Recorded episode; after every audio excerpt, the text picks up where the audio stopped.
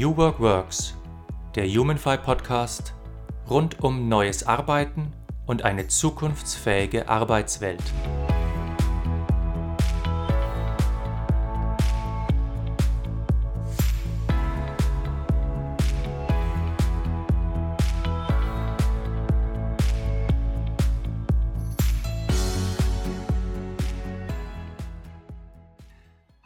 Herzlich willkommen zu einer neuen Folge von New Work Works, dem Humanfy Podcast. Ich bin Markus Feld und mein heutiger Gast ist Björn Weide, Geschäftsführer Tax and Tax Consultants bei der Haufe Group. Björn, herzlich willkommen. Hallo Markus, schön, dass ich da sein darf. Björn, erzähl ganz kurz unseren Hörern, wer bist du und was magst du genau? Ja, Björn Weide hast du schon gesagt, äh, Geschäftsführer Haufe Group, das ähm, sind viele ähm, bei der Haufe Group, weil wir ein relativ äh, größeres mittelständisches Unternehmen sind, 2500 äh, Mitarbeitende in verschiedenen Bereichen. Und mein Bereich ist eben Text und Text Consultants. Und da kümmern wir uns um das Lieblingsthema der Deutschen, die Steuer, das sagt der Name ja schon. Und operativ die letzten acht Jahre habe ich die meiste Zeit dann bei der Online-Steuererklärung Smartsteuer verbracht. Ähm, wir sitzen in Hannover und das ist ein Teil von unserer größeren Unit, ähm, denn eigentlich bin ich Informatiker und Produktmensch und habe mit Steuern gar nichts zu tun. Ich darf das gar nicht so laut sagen. Aber das macht mich natürlich auch zu einem guten Testkunden für unsere Produkte, denn wenn ich es nicht verstehe, tun es unsere Kunden in der Regel auch nicht. Ähm, und daher äh, fühle ich mich immer noch wohl in dieser Rolle, auch wenn, wie gesagt, äh, Steuern etwas ist, mit dem ich mich selber auch nicht besonders gern beschäftige. Und das ist ein bisschen mein Antrieb, ne? Mhm. das so zu gestalten mit meinen lieben Kolleginnen und Kollegen, dass es dann doch Spaß machen kann. Ja, das ist äh, auch schon eine perfekte Überleitung zu meiner ersten Frage, denn ich habe mich ein bisschen so durch LinkedIn ein äh, bisschen so äh, äh, geklickt bei deinem Profil und ähm, also meine, meine, meine äh, Schwiegermutter, äh, äh, Gott hab sie selig, die hätte wahrscheinlich gefragt, was, was macht so ein netter Junge bei der Steuer? Ja? wie ist der da hingekommen? Also tatsächlich, ja, wie, wie bist du da gelandet? Ja, ist wirklich eine gute Frage. Das habe ich mich nämlich selber auch schon ein paar Mal gefragt. Wie konnte das denn passieren? Ähm, aber es war schon so, wie ich das gerade gesagt habe, ähm, dass ich das gelernt habe, quasi gut zu finden mit der Überzeugung, dass es nur noch besser werden kann. Und ich bin Produktmensch. Also ich bin äh, tatsächlich Informatiker, habe das studiert, habe auch als Entwickler gearbeitet, bin dann aber ins Produktmanagement gegangen, habe ganz viele Jahre bei Xing gearbeitet. Ähm, das war dann so mein Antrieb, Produkte gestalten, die Menschen toll finden. Ist ja auch im Wesentlichen consumerorientiert, äh, Xing. Und dann kam die Anfrage aus äh, Hannover damals eben zu Smartsteuer zu wechseln als Geschäftsführer. Das war auch eine Rolle, die ich bis dahin noch nicht hatte. Und ich habe echt gedacht, die haben sich verwählt, weil das passte gefühlt so gar nicht. Ja, ich war Produktmanager und für, für einen Consumer-Teil und irgendwie was damals war irgendwie Xing auch noch cool und Tipp jedenfalls. Äh, und plötzlich Steuer und so. Und ich habe erstmal abgelehnt und dann haben die aber nachgehakt und gesagt, ja, sie hätten da auch ein Produktthema und so und wollen da große Dinge machen. Dann habe ich gesagt, ich gucke es mir nochmal an. Und wie das oft bei mir so ist, äh, privat wie beruflich, bei mir wächst die Leidenschaft dann auch mit der Beschäftigung, ja, Probleme lösen. Das habe ich schon immer gern gemacht. Ähm, und so, so, sehe ich das hier. Wir lösen hier ein Problem, das so für jeden relevant ist. Und damit ist es eigentlich sogar noch viel spannender als Xing. Denn damals musste ich, als ich bei Xing war, mal erklären, wozu man das denn nur eigentlich braucht. So ein komisches Profil. Dann soll man auch noch 6, 7, 8 Euro im Monat zahlen. Wozu denn? Networking ist nichts, was der Mensch so braucht, sondern ne, das ist so ein eher metaphysisches Ding. Steuern zahlen muss jeder, ne, weißt ja, nur der, der Tod und die Steuer sind unumgänglich. Ähm, und das Problem, das ich selber kannte aus meinem eigenen Erleben, habe es lange Jahre gar nicht gemacht aus Scheu vor der Steuererklärung. Dann habe ich mich irgendwann versucht, dadurch zu verrücken und fand es gruselig. Also es ist ja schlimmer als Zahnarzt und äh, Hämorrhoiden. Ähm, und das zu lösen, aus auch aus so einer Produktüberzeugung, das war dann mein Antrieb. Wir haben gesagt, okay, das, das muss doch irgendwie besser gehen. Ja, oh Wunder, oh Wunder, es ist tatsächlich gar nicht so leicht, aber sonst hätten es ja andere schon gemacht. Aber es geht. Äh, hoffentlich sieht man das an unseren Produkten. Aber das war mein, mein Antrieb und ist mhm. es bis heute. Also um mal ganz brutal ins New Work-Feld reinzuspringen, äh, kann man dann sagen, dass ähm, das, was du jetzt machst, die, die Arbeit ist, die du wirklich, wirklich willst. Also wenn man so von Bergmann kommt, ne? Hardcore New Work, äh, das Calling, die Berufung. Ich durfte zum Glück eigentlich schon immer das machen, was ich wirklich, wirklich wollte. Nur hat sich das, was ich wirklich, wirklich will, auch verändert. Und ich hoffe, das kennzeichnet mich auch, äh, dass das nicht statisch ist, sondern sich weiterentwickelt. Ich mache jetzt ja auch andere Dinge als vor acht Jahren, obwohl ich immer noch im gleichen Unternehmenskontext unterwegs bin. Ähm, ich wachse hoffentlich äh, an, an, an, Verstand, weiß ich nicht mehr, aber zumindest an Erfahrung und mit der Erfahrung und, und neuen Impulsen kommen dann auch wieder neue Beschäftigungsfelder, neue Probleme, die ich lösen kann.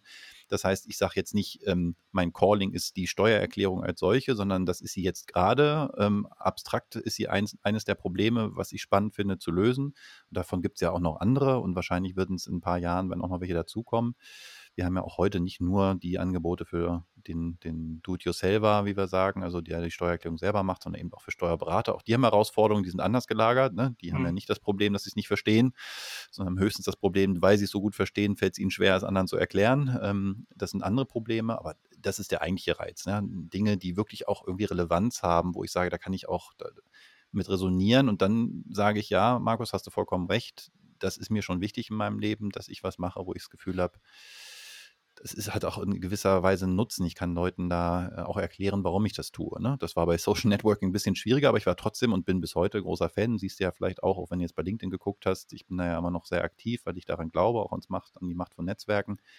Ähm, jetzt nur einen Job machen, weil, weil das Konto gut aussieht oder so, das fällt mir tatsächlich schwer. Das ist natürlich ein großer Luxus, das sagen zu können, aber mhm. ich mir auch bewusst. Aber ja, das, das ist mir wichtig. Aber ich finde ja, äh, du hast gerade äh, angesprochen, etwas tun, was Relevanz hat oder Steuer ist was, was alle Menschen betrifft. Äh, was ich nämlich festgestellt habe und was vielleicht auch über dieses, dieses ganze, äh, äh, über diesen ganzen Purpose-Begriff äh, oder, oder über den Calling-Begriff rausgeht, ist, dass Arbeit dann Sinn macht, wenn sie auch für andere Leute Sinn macht. Also wenn sie für, für, für andere Leute Relevanz hat.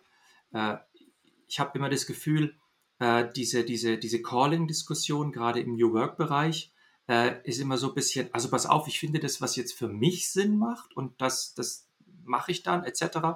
Aber dass eine ganz große Dimension fehlt, dass man sagt, das, was ich für mich als sinnvoll erachte, müsste ja für andere auch Sinn machen und wirksam sein. Wie siehst du das? Ich glaube, du kannst es nicht trennen, also bis auf vielleicht äh, ein paar, vielleicht auch eher ähm, wahnhafte ähm, äh, Züge, dann glaube ich schon, dass jeder in sich als Mensch dieses, diesen Wunsch hat, Teil einer Gesellschaft zu sein und mit sich und mit seinem Umfeld irgendwie gut zu leben und dass daher dann auch eben ganz automatisch die Reflexion des eigenen Handels kommt an dem, was es mit dem Umfeld macht.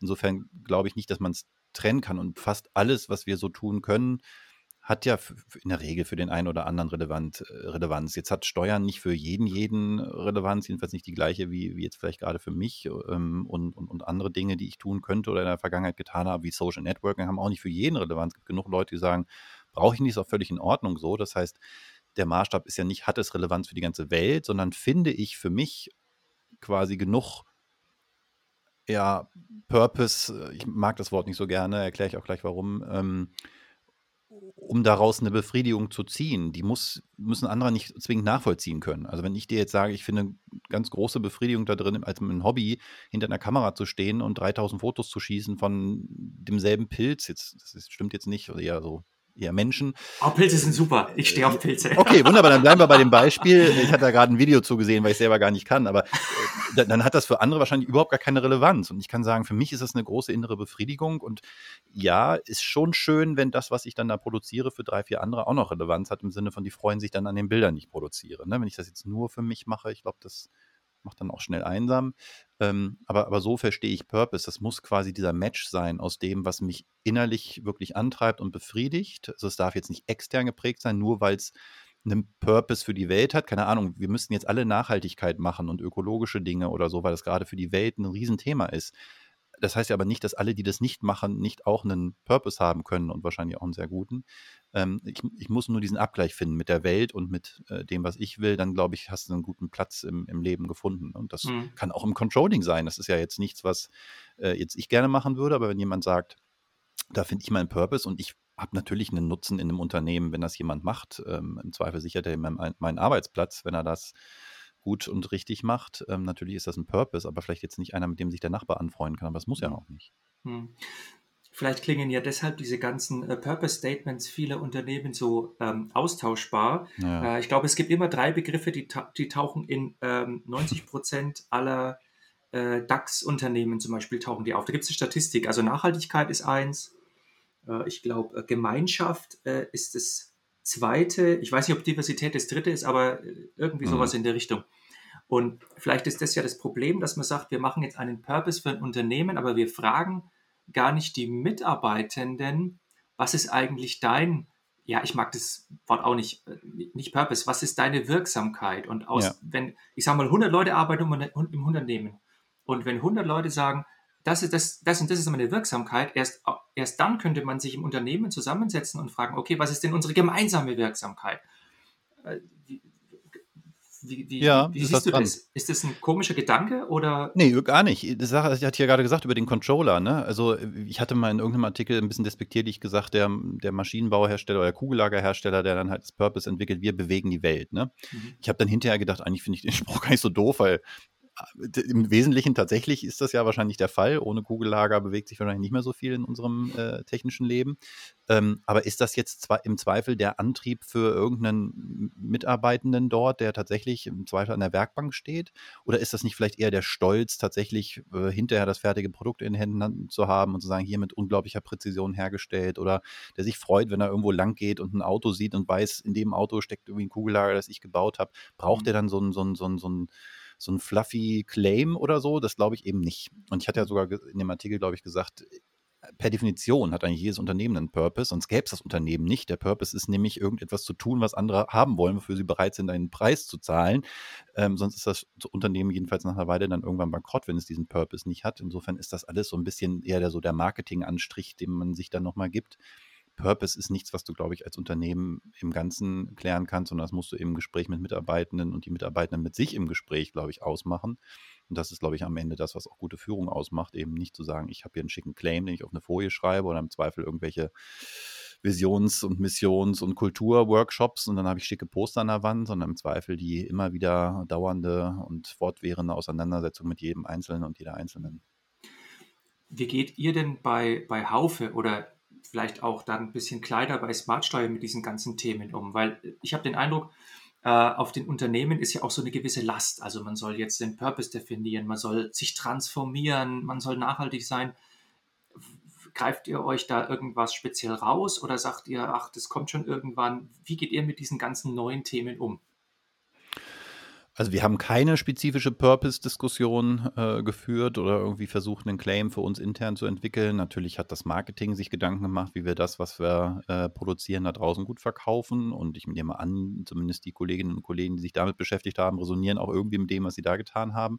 Aber das meinte ich ja, das ist für jeden ja auch mal ein bisschen anders. Und für unsere Steuer- äh, Fachkolleginnen ähm, ist der Purpose im Zweifel nachher vielleicht ein Produkt zu machen, auf das sie stolz sein können, weil das auch fachlich richtig ist, ja. Das ist unseren Kundinnen manchmal gar nicht so wichtig, interessanterweise, ja. Also ich erinnere mich noch an so eine Geschichte, wo ich relativ frisch dabei war und es war kurz vorm Jahreswechsel. Das ist dann natürlich nochmal ein wichtiger Moment, wenn wir ein neues Produkt dann auch launchen müssen. Das, also wir müssen es ja nicht mehr launchen im Sinne von irgendwas wegschicken, aber wird eine neue Version dann eingespielt mit dem neuen Steuer, den neuen Steuergesetzgebungen. Und es hieß in den morgendlichen Runden immer, oh, und wir haben da ein Thema und vielleicht wird es nicht rechtzeitig fertig, ist immer noch ein Bug drin. Nach ein paar Tagen habe ich mich dann mal getraut, konkreter nachzufragen, was denn das Problem ist, was uns dann da wieder davon abhält zu launchen. Dann sagte der Kollege, ja, ich habe in der Kirchensteuerberechnung noch eine Abweichung von einem Cent.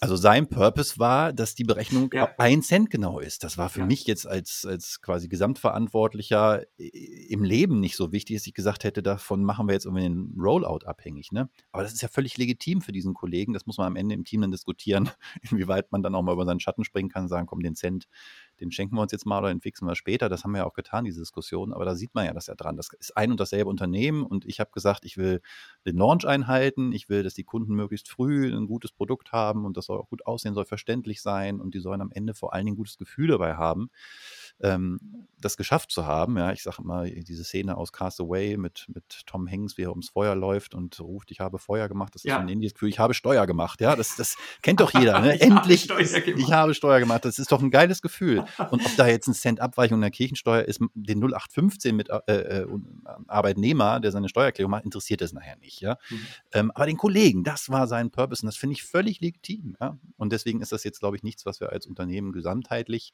irgendwie diskutieren, sondern wo wir schon den Wunsch haben und da mündete am Ende dann letztendlich auch Organisationsform mit viel Selbstorganisation drin, dass jeder für sich den, den Platz auch findet, wo er gut reinpasst, anstatt irgendwie ein Kästchen zu sein, in dem man dann ist und sich dann Gedanken darüber machen muss, wie kann ich mir den, das Kästchen schön reden, indem ich dem irgendeinen Purpose-Anstrich gebe, zu sagen, wo kann ich mich hier in diesem Unternehmen einbringen, wo kann ich ja, sinnvoll wirken, wo das irgendwie zusammenkommt, was ich vorhin meinte, von dem, was mein Umfeld, das ist im Zweifel nicht die ganze Gesellschaft, sondern erstmal meine direkten Mitarbeiten, äh, Mitarbeiterinnen und Mitarbeiter, Kolleginnen und Kollegen, wo die was davon haben, das ist bestimmt für die meisten ein Anspruch und wo auch meine Leidenschaften zusammenkommen. Mhm. Haufe war ja vor, vor einiger Zeit äh, ein äh, bisschen so im Gespräch mit Führungskräftewahl und so New Work-Instrumenten etc. Äh, wie, wie erlebst du das? Du hast gerade gesagt, ihr habt da so eine Reorganisation, jeder findet seinen Platz.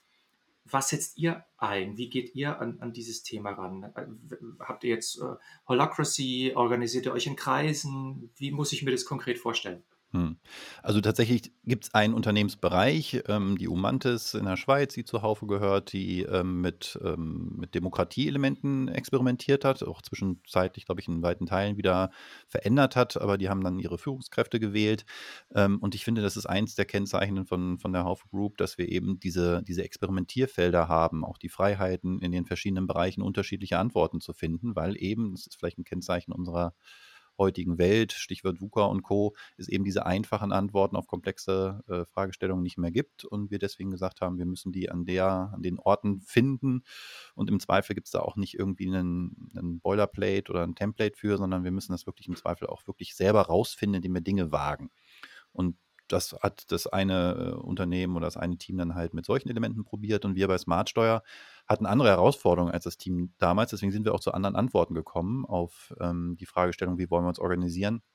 Bei uns war es nämlich eher das Thema ähm, Innovationsgrad. Also wir sind natürlich Steuer, da sage ich ja jetzt niemandem was Neues, kein äh, kein, keine Branche, die vor Innovation sprüht. Das Thema ist irgendwie dröge und es verändert sich ja auch, in der Regel nicht ständig was. Das heißt, auch die Zyklen, in denen Veränderungen größerer Art passieren, sind äh, größer als jetzt, keine Ahnung, wie bei Social Networking oder was weiß ich, Fintechs mit, mit Banken und Co. Selbst die sind schneller. Ähm, und trotzdem hatten wir uns vielleicht zu lange ein bisschen eingerichtet auch in dieser Branche, wo wir, glaube ich, eine Zeit lang auch einen guten Lauf hatten und wussten, wir sind jetzt hier auch die als die Neuen, die Treiber der, der Etablierten. Wir waren diejenigen, die den Etablierten eine Zeit lang gezeigt haben, was so geht. Und irgendwann, ohne es so richtig zu merken, wirk, äh, wurden wir plötzlich selber zu denen, die schon langsam etabliert waren. Und es kamen plötzlich neue, die dann uns ähm, Dampf machten. Und wir haben gesagt, ups, wir müssen irgendwie was ändern. Und dann nur mehr vom Gleichen haben wir nach einer Weile gemerkt, funktionierte nicht.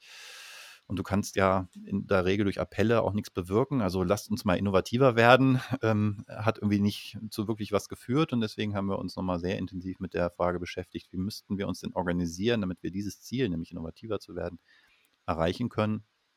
Und sind dann schlussendlich über äh, doch viele Monate Workshop mit externer Hilfe auch äh, zu der Überzeugung gekommen, wir müssen viel von dem wieder rückbauen, was wir aufgebaut hatten, um uns eher gut zu organisieren im, in einem Effizienzsinne. Das war ja nicht falsch, was wir gemacht haben. Wir sind im Wachstum dann größer, durch das Größerwerden natürlich auch ein bisschen äh, äh, ja, strukturierter geworden, hatten sowas wie Abteilungen, also zumindest Teams mit ihren Vorgesetzten und Prozesse und Scrum und ich weiß nicht was, was man halt so macht. das war alles für seine Zeit nicht falsch, aber gleichzeitig waren es die Dinge, die im Zweifel nicht mehr passten zu dem, was wir dann in der neuen Welt brauchten.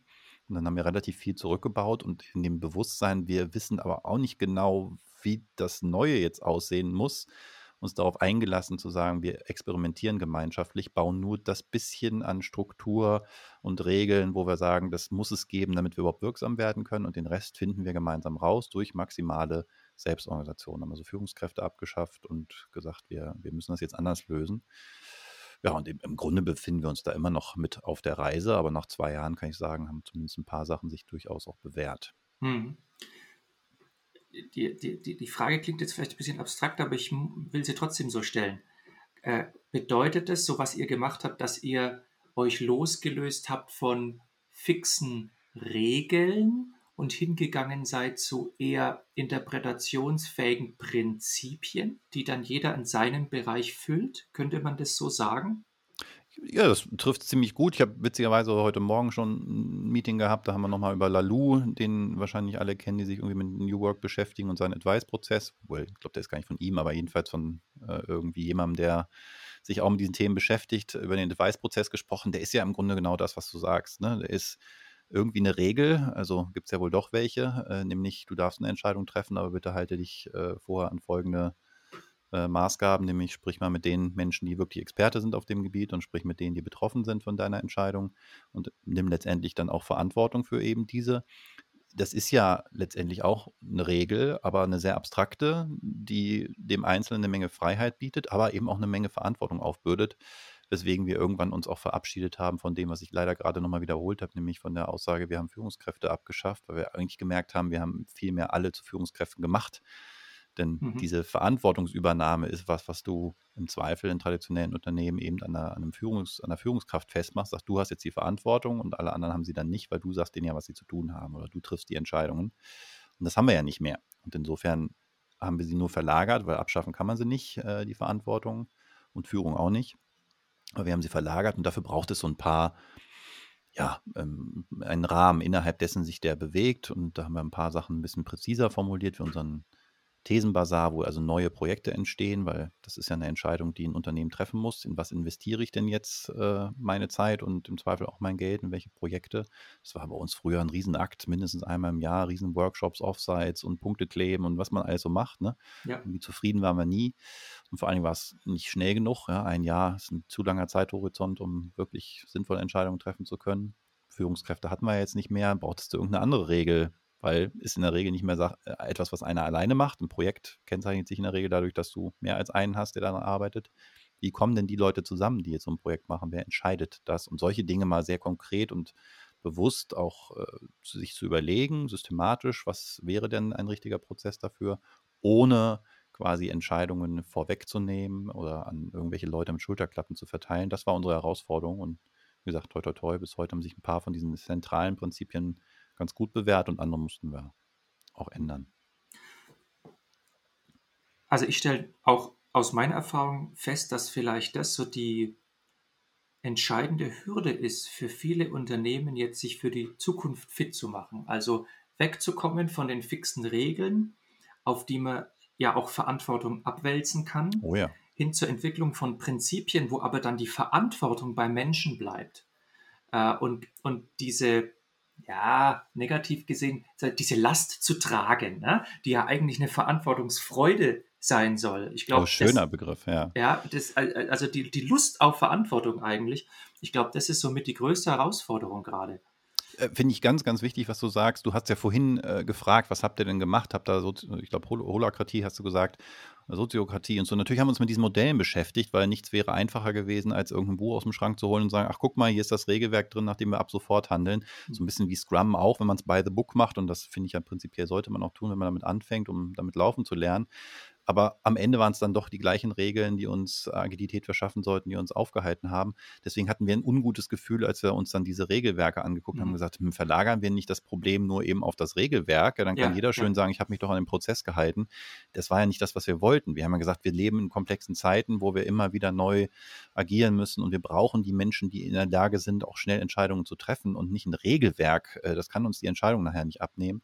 Deswegen taten wir uns das schwer. Ich will niemandem die, die Lust und Laune an solchen Modellen nehmen und da gibt es bestimmt auch tolle Beispiele dafür, die das hervorragend einsetzen. Für uns fühlte sich falsch an. Wir haben gesagt, wir gehen eher vielleicht sogar den längeren Weg ohne das Regelwerk im Sinne von ähm, solchen, solchen, wie nennen die das? Die haben doch sogar einen Namen dabei, Soziokratie, äh, Verfassung oder so, glaube ich, heißt das. Ja, genau, ne? Verfassung, ja.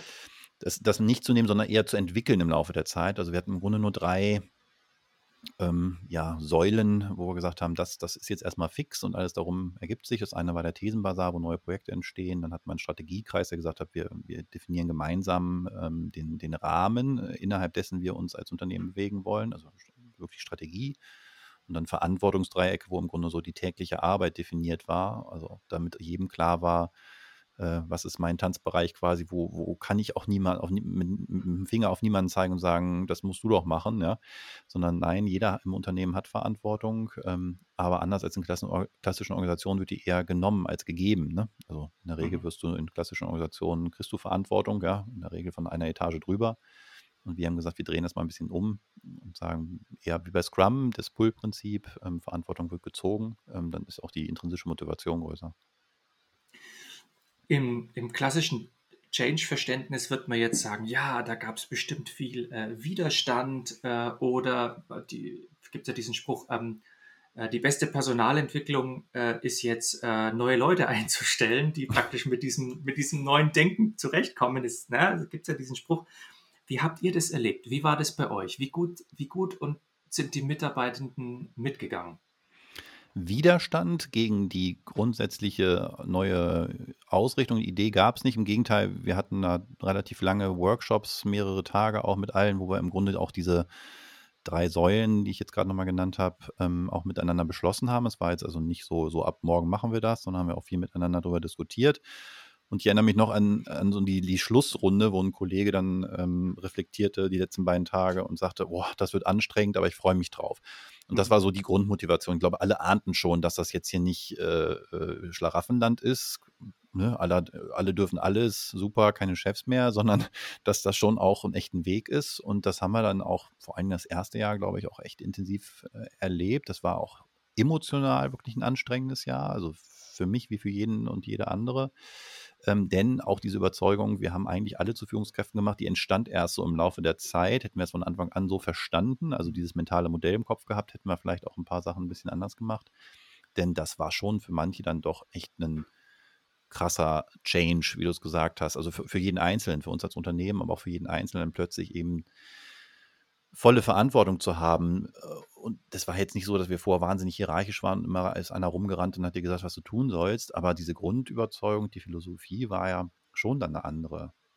Und so, so Worte wie die, die bis heute bei mir, die sich die Nackenhaare aufstellen lassen, wie ich muss mir das nochmal absegnen lassen, ähm, die fand ich früher schon nicht schön, aber sowas kann es jetzt ja schon per Definition eigentlich nicht mehr geben. Ähm, und das ist aber hier und da natürlich eine Belastung, weil ich habe damit auch die Verantwortung, die ich nicht weitergeben kann.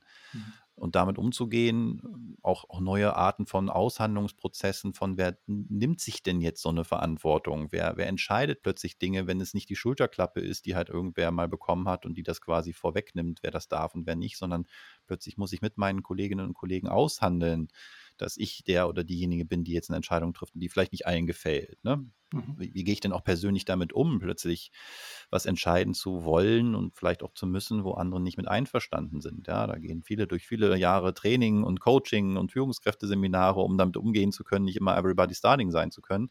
Das müssen wir plötzlich alle miteinander aushalten und das hat am Ende dann doch ähm, lange tatsächlich gut zusammen, also zusammengehalten, auch als Gesamtteam. Aber am Ende waren es so ein, zwei Kolleginnen und Kollegen, die gesagt haben, nee, es passt jetzt doch für mich nicht mehr. Das ist nicht das Modell, wie ich gerne arbeiten möchte.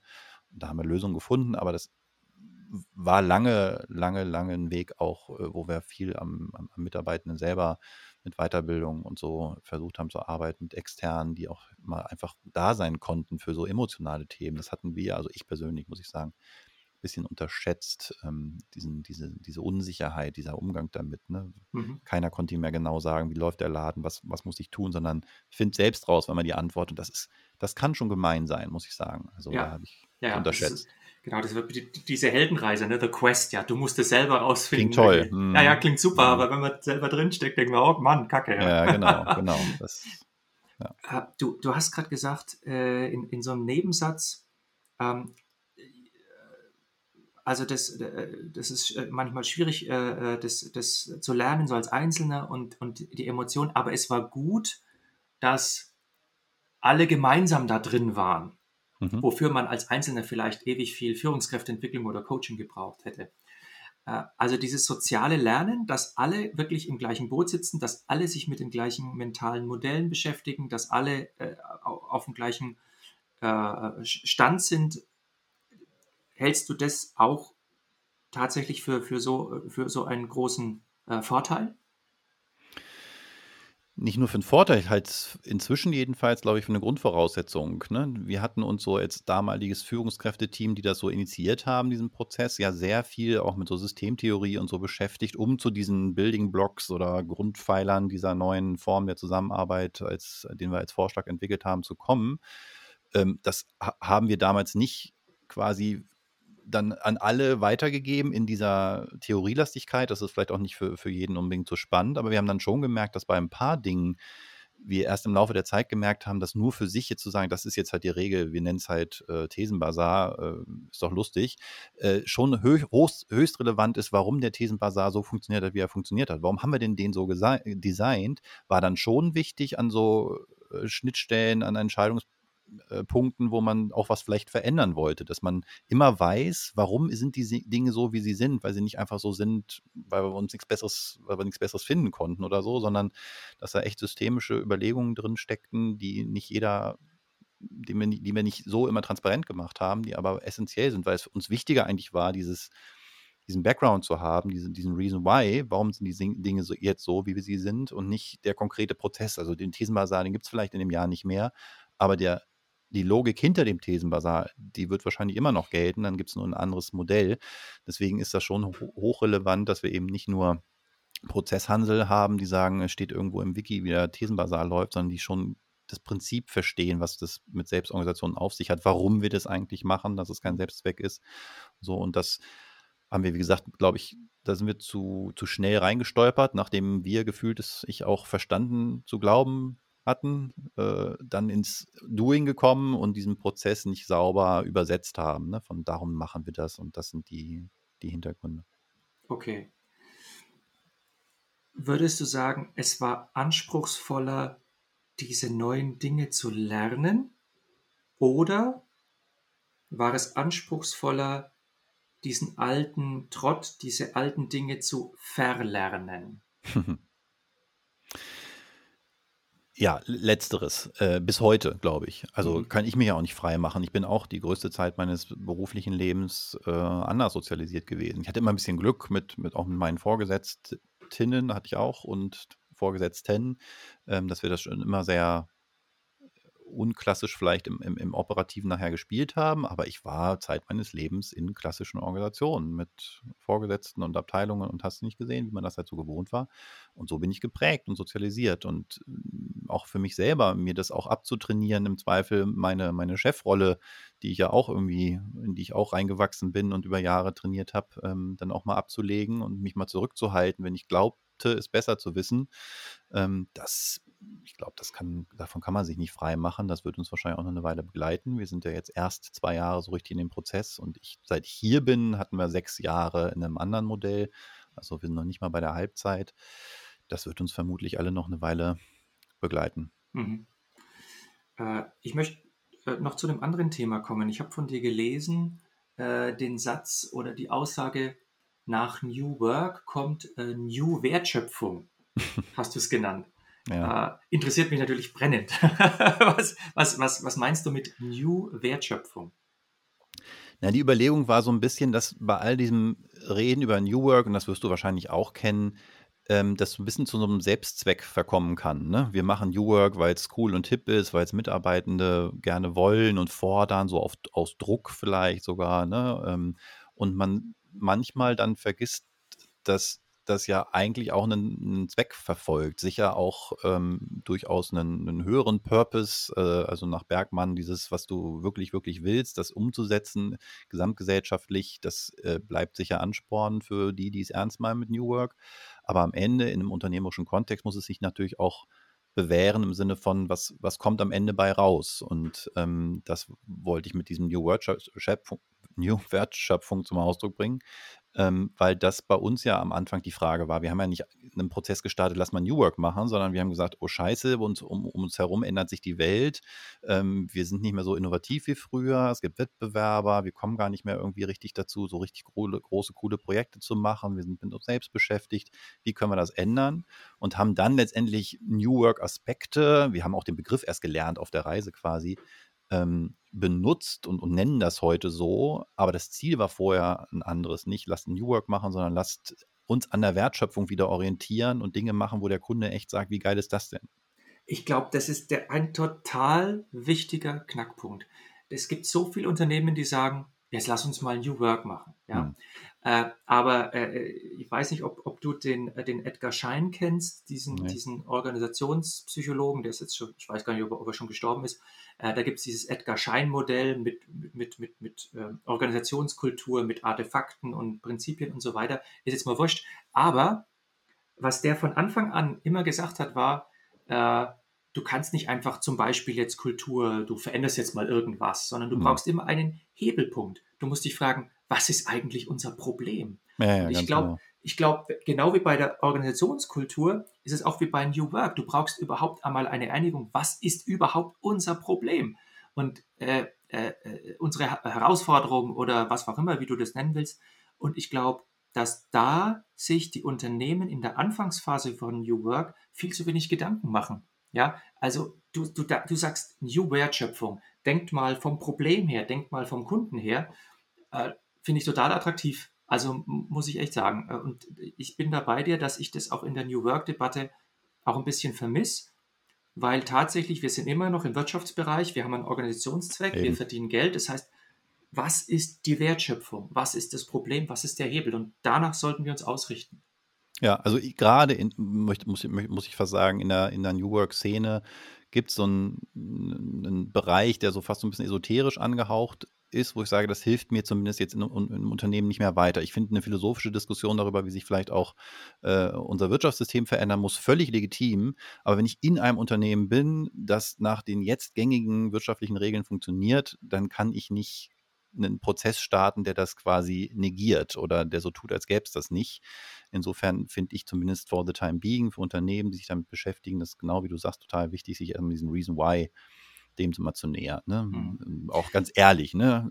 bin ja nicht frei davon zu sagen, natürlich hilft uns das auch im Employer Branding, wenn ich sagen kann, wir arbeiten hier anders und wir haben flache Hierarchien beziehungsweise gar keine und du kannst deinen Urlaub selber nehmen, was du willst und weiß ich nicht, was man so sagen kann. Natürlich hilft mir das. Aber das mhm. war nicht der Ausgangspunkt für unsere Überlegungen. Mhm. Äh, ich meine, ich bin ja selber so ein bisschen so ein philosophischer Hansal. Ne? Ich, äh, ja, tatsächlich. Also es fehlt auch in keinem Vortrag, dass ich sage, New Work war ursprünglich mal eine Gesellschaftsutopie ja. und wir müssen uns überlegen, ja. wie wir es in die Wirtschaft umsetzen. Äh, mir fällt ja immer das Bild von, vom Kaffee Bonbon ein. Hast du schon mal einen Kaffee Bonbon getrunken? Nein. Es gibt in, in Nürnberg gibt's äh, äh, ein, ein Café, das ist so ein Spanier, der bringt Kaffee Bonbon. Und zwar ist es folgendermaßen, das ist total der Killer. Da, du, du kriegst so eine durchsichtige Tasse, unten drunter ist starker Kaffee, oben drüber kommt Sahne und das Ganze ist noch mit Zucker. So, so jetzt kommt der Punkt, jetzt kommt der Punkt. Du hast es getrennt. Unten ist der Kaffee und oben ist die Sahne und so schaut es auch aus. So, was mache ich? Ich nehme den Löffel und hau erstmal alles durcheinander. Und ich glaube, was passiert ist bei New Work, dass du nicht mehr sagst, das da ist die Sahne, das ist Gesellschaft und Philosophie und Sozial ah. und da ah. unten hast du den Kaffee mit der Wirtschaft, sondern wir rühren erstmal alles um. Und mhm. daraus mhm. entstehen dann diese Missverständnisse oder diese Konflikte oder äh, wo man sagt, ja, wie bringen wir es jetzt zusammen? Und ich meine, ich arbeite ja schon mal mein halbes berufliches Leben, vielleicht auch länger daran, wie, wie kriegt man diese beiden Sphären zusammen? Aber man muss diese Missverständnisse oder diese Differenzen, ich möchte es mit Differenzen nennen, muss man tatsächlich klar benennen. Und ich persönlich bin mittlerweile so weit, dass ich sage, wenn wir in der Wirtschaft arbeiten, dann hast du den Organisationszweck an oberster Stelle. Ein Unternehmen muss Geld verdienen. Und dann kommt das Problem, was ich vielleicht mit New Work und einer Philosophie und einer Haltung auch lösen kann. Aber du darfst nie vergessen, meiner Meinung nach, äh, dass das New Work auch wirklich diesem Organisationszweck ja dienen muss, weil wir sind einfach in diesem System, in diesem Organisationssystem drin. Jetzt, jetzt hilft es, glaube ich, schon, sich äh, auch einfach sprachlich, ist ja nur eine Nuance, dann auch nochmal dazu mit, zu beschäftigen, was ist der eigentliche Zweck, äh, dann nicht das Geld verdienen, sondern das ist letztendlich das Zeichen, dass ich meinem Zweck erfolgreich äh, Folge leiste. Ne? Richtig. Ähm, ja. Und insofern finde ich das auch fair, über Purpose und so zu sprechen, aber äh, tatsächlich, wenn es dann so ins Metaphysische abgleitet und der Kaffee da mit der Sahne verrührt wird, ist ein schönes Bild. Ähm, dann, das hilft mir dann aber in der Umsetzung auch nicht mehr. Ne? Wenn ich diese Schichten nicht klar trenne, dann, dann mache ich dann, dann kommt Kuddelmuddel tatsächlich auch eine Umsetzung ja. raus also, bei dir. Äh, tatsächlich, also ich sage immer, gute Zahlen ist das, sind das Ziel eines Unternehmens, aber nicht der Sinn. Richtig. Ja? Ja. So, und man muss beides im Blick behalten. Und da bin ich persönlich mittlerweile schon ähm, Praktiker und, und, und Realist geworden. Ja, äh, ja, wir hatten hier mal das Landeskriminalamt in Hannover, das sitzt zufällig äh, nicht, nicht weit von uns. Die hat irgendwie mitbekommen, was wir machen und fand ich ja total cool. Landeskriminalamt fragt bei uns nach und möchte gerne mal verstehen, wie wir da so arbeiten. Mhm. Und da habe ich fast ein bisschen Angst bekommen und habe es dann den, äh, das waren alles Führungskräfte hier vom LKA, die dann hier mal zu Besuch waren und sich das angehört haben, habe ich dann gesagt, also zum Schluss, ich würde doch darum bitten, dass sie jetzt nicht losrennen und die Notrufzentrale am Ende irgendwie New Workig agil besetzen und man jedes Mal diskutiert, ob ich denn jetzt rangehe und ob ich da wirklich rausfahre, ob ich das wirklich, wirklich will heute, weil das wäre wieder eine Verkehrung von der Idee. Ich hoffe, dass Menschen, die zum LKA gehen, zur Polizei, was auch immer, dass die sich mal gefragt haben, will ich das wirklich, wirklich? Das ist ne, das, was man für sich machen muss. Das heißt ja nicht, dass alles, was man täglich tut, jede Handreichung und so, äh, nicht frei von Zwängen sein kann und sein darf und sein muss. Ähm, das muss auch im Haushalt zu Hause mal jemand den Müll rausbringen. Und da kann nicht die Familie sagen, aber das will ich euch nicht wirklich, wirklich. Also lassen wir das. Ähm, ja, könnte man theoretisch wahrscheinlich auch mitleben, wenn die Familie wirklich, wirklich so leben will im Müll, dann von mir aus. Aber meistens ist das ja nicht der Fall. Also da wird dann viel auch durcheinander gemengt ne? und jede Art von, von Regel und, und, und, und Ziel und KPI und so dann verteufelt. Und ich glaube, das ist nicht zielführend. Hm. Also ich versuche es immer so zu formulieren, ähm, New Work ist auch der Versuch, eine Antwort auf die Frage, wofür stehe ich morgens auf? Mhm. Und das kann ganz viel sein. Das kann die Arbeit sein, aber es kann auch etwas anderes sein. Ne? Sondern es kann Berufung sein oder Calling oder mein Platz in der Welt, ganz allgemein. Äh, das finde ich gerade ein bisschen attraktiv. Ich versuche mich mit dem Gedanken auseinanderzusetzen. New Work, die Antwort auf die, auf die persönliche Frage, wofür stehe ich morgens auf? Und wenn dann das Unternehmen mit reinspielt, finde ich, find ich super, äh, muss aber nicht sein. Ja, oder du wolltest ja äh, philosophisch werden oder hast gesagt, das schadet jedenfalls nicht. Ähm, es ist schon, also unser Beitrag jenseits von dem, was wir bei Smartsteuer machen, deswegen rede ich ja so viel auch und gerne darüber, äh, ist ja die Hoffnung, dass es auch Anreiz ist und Signal für anderes auch zu tun. Nicht, weil wir die Antwort gefunden haben, sondern gerade, weil wir noch viel mehr Experimente brauchen, die hoffentlich dazu führen, dass wir am Ende auch eine neue Art von Arbeit etablieren, die, wo nicht mehr jeder das, neue, das Rad neu erfinden muss, die dann dazu führt, dass jeder auch so seinen Platz findet. Ich weiß nicht, ob es der Ecker von Hirschhausen war mit diesem Pinguin-Beispiel. Ja, der Pinguin an Land, der watschelt da halt rum, sieht ein bisschen unbeholfen aus. Äh, und wenn man ihn danach bewertet, tut man ihm Unrecht, weil wenn er ins Wasser springt, dann ist er ein total eleganter Schwimmer. Ähm, und, und das ist so ein bisschen das Modell, dass man in Unternehmen, gerade in größeren, eigentlich überall immer einen Platz für, für jemanden hat ähm, und, und nicht danach bewertet, wie der Rahmen jetzt gerade ist. Ne? Du bist in dem Kästchen falsch, du performst da nicht.